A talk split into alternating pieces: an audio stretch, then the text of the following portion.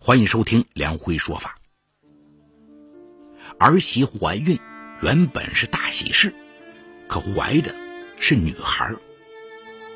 突然冒出的儿子的前女友怀的却是个男孩，一场因传香火引发的阴谋就此上演。今天我要给大家讲这么个故事，叫“偷龙换凤，香火岂能这样传？”法治故事耐人寻味，梁辉讲述不容错过。二零一四年二月的一个周末，一大早啊，周佳娜想起儿子的尿不湿已经用完了，就让正在书房里忙活的丈夫陆岩去超市买些回来。陆岩出门后，周佳娜听到电脑发出收到邮件的提示音。就好奇的走到电脑前，发现陆岩匆忙出门时没来得及关掉电子邮箱。这一看不打紧，周佳娜差点没气晕过去。陆岩拎着尿不湿刚进屋，周佳娜像疯了一样扑过去：“我的孩子在哪？你们把他弄哪儿去了？”陆岩先是一愣，随即反应过来，无力的低下了头。买菜回来的婆婆徐丽华一踏进家门，就看见周佳娜正与陆岩厮打，还跟他要孩子，就意识到了什么，赶忙给大姑姐打电话，让她赶紧把妞妞抱回来。谁知对方却说妞妞正在发高烧，正往医院送呢。周佳娜一听啊，穿上鞋就要往外头跑。徐丽华看儿子还在发呆，推了他一把。陆岩这才回过神来，追上徐丽华，两个人打出租车去了医院。医院里搂着烧得小脸通红的妞妞，周佳娜失声痛哭啊。她刚知道妞妞才是自己的亲生孩子，那个被自己百般呵护了数月的儿子天天，竟然是另外一个女人的孩子。这究竟发生了什么呢？二零一三年六月的一天。即将当奶奶的徐丽华带着儿媳周佳娜到医院去做产检。说是产检啊，不如说是给胎儿做个性别鉴定。大姑姐陆春梅帮徐丽华找了这家医院，因为这里有她认识的熟人。看儿媳进去检查了，大姑姐就去找熟人去了。徐丽华忐忑不安的坐在医院的走廊里，她一直啊。想要一个男孩。正在他胡思乱想的时候，突然看到儿子和一个女人走了进来。那个女人竟然是儿子的前女友林美。在这地方见到彼此，徐丽华和陆岩的表情都有些不自然。停顿了片刻，陆岩把母亲拉到一个偏僻的角落，悄悄告诉了母亲实情。原来啊。陆岩婚后一直偷偷的与林美交往，不久前林美不小心有了孩子。林美以前流过产，怕再流产会影响以后怀孕，所以不想打胎。这天，陆岩正在单位上班，忽然接到林美电话，说她肚子不舒服，他就跟领导请假，急匆匆带林美来到这家医院。看儿子又折腾出这么一桩事儿，徐丽华不容置疑的说：“你们先回去，别让佳娜看到你们。”陆岩自知理亏，赶忙带着林美离开了。徐丽华哪会想到，儿子竟然和林美在偷偷交往？要知道，两个人当初是被徐丽华和陆春梅给拆散的。时年五十五岁的徐丽华。在陆岩十二岁时，丈夫陆俊林便患肺癌去世。陆俊林的姐姐陆春梅心疼陆家唯一的根儿陆岩，便将徐丽华母子从农村接了出来，并通过熟人关系介绍弟妹做木材生意。徐丽华在大姑姐的帮助下，生活慢慢好转起来，而徐丽华怕儿子受委屈，一直没有再嫁。二零零九年七月，陆岩大学毕业后进入某大型国企工作。陆春梅和守寡多年的徐丽华最大的心愿就是，陆岩能够赶快结婚生子，好给陆家延续五代单传的香火。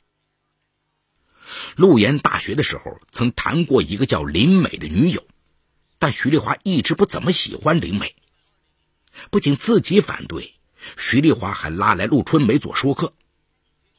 在两位长辈的坚持下，陆岩只得忍痛和林美分手。之后，陆春梅给侄子介绍了周佳娜。周佳娜比陆岩小两岁，虽然母亲早逝，但家境不错，工作也相对稳定。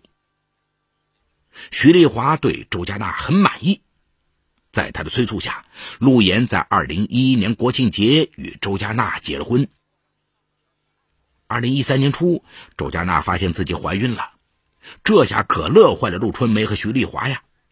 两个女人每天汤汤水水的伺候，陆春梅啊，还经常陪着徐丽华一起带周佳娜去产检。周佳娜怀孕快四个月的时候，陆春梅跟徐丽华商量，想找人鉴定一下胎儿的性别，毕竟这个孩子对于他们陆家来说还是很重要的。徐丽华起初啊有些顾虑，怕周佳娜知道后不乐意，可陆春梅拍着胸脯说：“放心。”怎么不让佳娜知道？就说我身体不适，去医院检查，正好在那个医院认识一个不错的妇科大夫，顺便让佳娜去好好检查一次。徐丽华点头答应了。就这样，陆春梅通过熟人找了家医院，带着徐丽华和周佳娜来做检查了。可谁能想啊，徐丽华竟然会在这儿撞上儿子和林美。没一会儿，周佳娜检查完了，徐丽华看到陆春梅的表情有点失落，心里就有数了。但一想到儿子还有更闹心的事儿在等着呢，也顾不上失落了。回家后，徐丽华安顿好周佳娜，马上将大姑姐拉进房间。陆春梅情绪有些低落的说：“是个女孩，看得很清楚，又得等几年才能生二胎。”徐丽华搓着手说。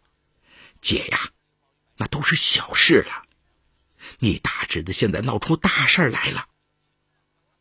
接着，他把在医院看到的情形一五一十的告诉了陆春梅，并让陆春梅帮自己想办法去劝说林美，把肚子里的孩子做掉。陆春梅听的是目瞪口呆呀。得知林美已经怀孕四个多月了，说胎儿大了只能引产。很容易出危险，何况林美如果不配合，闹大了，没准连陆岩的工作都得丢啊！徐丽华急得团团转，是啊，总不能让他把孩子生下来吧？佳娜要是知道了，不得反了天了吗？听弟媳妇这么一说呀，陆春梅突然有了主意，他一拍大腿说：“咱们带林美去检查，如果是男孩，就让他生下来。”然后跟他商量，把孩子留给我们，我们给他一笔钱。如果是个女孩，咱们就劝她引产。徐丽华听了，顿觉得这个主意不错呀。第二天，陆春梅去见了林美，说是带徐丽华和陆岩来看看她。聊天的过程中，陆春梅说自己在医院有熟人，可以带林美去做个全面检查。以前林美就听陆岩说过。姑姑在他们家里有举足轻重的地位，现在陆春梅亲自出面，她不免心里有了些许得意，就答应跟陆春梅一起去医院。当天下午，陆春梅带着林美来到为周佳娜检查的那家医院，找到熟人为林美做检查。这也查不要紧，熟人告诉他，林美怀的是个儿子，这可让陆春梅乐开了花啊。可高兴过后，两个现实问题摆在他们面前：一是林梅肯不肯让出孩子；二是周佳娜肯不肯接受这个孩子。这两个问题哪一个处理起来都非常棘手啊！两个人一商量，最终决定以陆家的香火为重，先将林美拿下再说。当天下午，陆春梅和徐丽华买了一大堆营养品，走进林美的出租屋。陆春梅先开口说：“呃，陆岩那个混小子，让你受苦了。”这和风细雨的话让林美眼眶一热。见林美对自己不再戒备，陆春梅试探着说：“你一个姑娘家，想没想到，带着这个孩子以后怎么过呀？”陆春梅的这句话一下子说到林美的心坎上了。其实，当初她想留下这个孩子，也是想以此来逼陆岩离婚，因为她听陆岩说过，母亲和姑姑都盼着能早点有孩子。谁知道她怀孕没有多久，就听说周佳娜也怀孕了，她内心开始纠结起来。她以前流过两次产，如果这次再去做掉，万一以后无法再生育怎么办呢？可如果不做掉，他又无法给孩子一个正常的家庭。林美非常恐慌啊，她不敢想象自己挺着大肚子被人们议论的情景。陆岩几次劝她打胎不成，对她也冷淡了许多。林美说着说着，委屈的流下了眼泪。陆春梅见林美也不知道未来何去何从，顿时啊就有了底气，开口劝道。哎，我倒有个主意啊，不如从现在开始你就别上班了，所有的费用啊我们全包，等孩子出生了就交给我们养，到时候我们会给你一笔钱，你可以再慢慢找工作结婚，没人会知道你这段历史，不是两全其美吗？林美听后低头沉默不语。陆春梅知道他正在做着各种衡量和思想斗争，就说。你想想，以后你一个人带着孩子怎么生活呀？陆春梅继续的游说，最终林梅点头同意了陆春梅的安排。说通了林美，陆春梅和徐丽华喜上眉梢啊。从那以后，开始蒸煮焖炖，给两个儿媳补身子。可是该如何说服周佳娜接受林美的孩子？陆春梅和徐丽华商量了许久，也没有好办法。一天，陆春梅在家看电视剧，看到电视剧里有一个情节的时候，哎，突然她灵光一闪：周佳娜和林美的预产期相差不远，何不神不知鬼不觉的将两个孩子对调一下呢？他当即将这个想法打电话告诉了徐丽华。徐丽华惊得差点没把电话扔掉。你胆子也太大了！现在医院管的这么严，怎么可能把孩子换掉？再说，周佳娜怎么可能不知道自己生的是女孩？陆春梅说：“如果我们想办法让周佳娜早产，然后送到就近的小医院，我有熟人，生完以后把两个孩子换一下，女孩生下来可先抱我家养。”我们慢慢想办法，实在不行了，我就让我儿子儿媳妇办个收养手续。事到如今，无论结果如何，陆春梅都打算冒险一试了。见徐丽华还在犹豫，陆春梅着急的问：“难道你想孙子生下来就没户口吗？永远无法名正言顺的信路吗？”这句话彻底打倒了徐丽华呀，他同意一起做儿子的工作。当两个人将这个偷龙换凤的主意告诉陆岩后，陆岩吓呆了呀！妈，姑，万一被周家娜知道了，他不恨死我才怪！徐丽华老泪纵横的说：“你爸走得早，我有责任，你也有义务不让他断了根儿啊！”陆岩啊，从小就是没主意的人，加上那段时间正被林美的事烦的要死，见林美都同意这样解决，他也就同意了。二零一三年十一月，林美在医院顺利生下了一个儿子，取名天天。徐丽华和陆春梅赶到医院，看到襁褓中的孙子，激动的热泪长流啊！陆春梅当即拿出一张存有十万元的卡，塞到林梅手里。握着手中那张印印的卡片，林美流下了复杂的泪水。一切都安排好后，陆春梅又带着周佳娜做了最后一次产检，得知她身体各项指标良好，完全可以自己顺产生子，心中顿时有了底。他同徐丽华商量，天天呢先放在林美这里，由陆春梅来照顾她坐月子，而徐丽华则按他们事先商量好的计划，按一些古老催产方法，暗暗的对付周佳娜。功夫不负有心人，在林美生产三天后，周佳娜果然出现了临产征兆。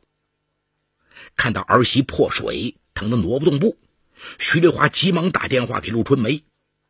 陆春梅很快就赶到了，和徐丽华一起将周佳娜送到离家最近的那家小医院。之后，徐丽华给儿子打电话，让他抱着儿子火速赶到医院来。周佳娜在医院。艰难挺了十几个小时，终于顺产生下一个六斤二两的女婴。陆春梅找了熟人，一直在产房陪着。生下孩子后，她催促护士将孩子抱出去给奶奶看看。护士出去后，周佳娜此时已经累的是筋疲力尽，用微弱的声音问陆春梅：“孩子健康吗？是男孩还是女孩？”陆春梅趴在他耳边悄悄说。佳娜，你立功了，是个健康的男孩。听说孩子健康，周佳娜再也挺不住，沉沉的睡了过去。陆春梅将周佳娜特别安排了一个单间休息，之后她和陆岩、徐丽华等着孩子洗干净后，陆春梅将女婴抱走，留下男婴睡在周佳娜的身边。周佳娜醒来以后。看到沉睡中的孩子，根本想不到这不是她亲生的孩子。由于她是顺产，休整了半天后，徐丽华怕医院人多嘴杂，便将儿媳接回了家。每天照顾完儿媳后，徐丽华再偷偷的跑到陆春梅家里去看孙女妞妞。儿子被抱走后，林美无时无刻不在牵挂着他过得好不好，不停的向陆岩打听儿子的状况。陆岩被烦不过，就拍了几张儿子的照片，通过邮箱传给他看。二零一四年二月这个周末，徐丽华出去买菜，林美又发短信问儿子的情况，陆岩顺手给天天拍了几张照片，准备发给林美。此时周佳娜在卧室叫他，让他去给孩子买些尿不湿回来。陆岩慌忙答应，竟然忘记关闭邮件，结果被周佳娜发现了真相。得知真相的周佳娜怎么也无法原谅丈夫一家人对自己的欺骗，她向陆岩提出了离婚。二零一四年五月初，周佳娜找到律师，要以拐骗儿童罪起诉丈夫、婆婆姑婆。律师告诉她，拐骗儿童罪是由公安机关管辖的刑事案件，个人不能提起自诉。妞妞离开母亲的时间不是很长，也没有造成比较严重的后果。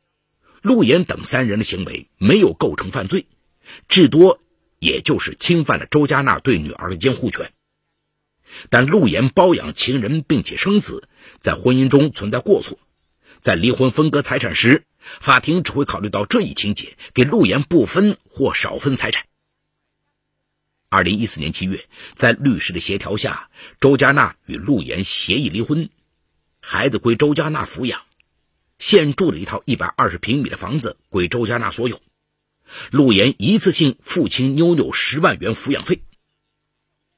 没有了房子，陆岩和妈妈只能抱着儿子租房住，而徐丽华将自己准备养老的积蓄付清了孙女妞妞的抚养费。陆春梅也被家人百般埋怨，一病不起。看着支离破碎的一家人，徐丽华不禁悔泪长流啊。好，故事说到这儿就告一段落。故事中人物均为化名。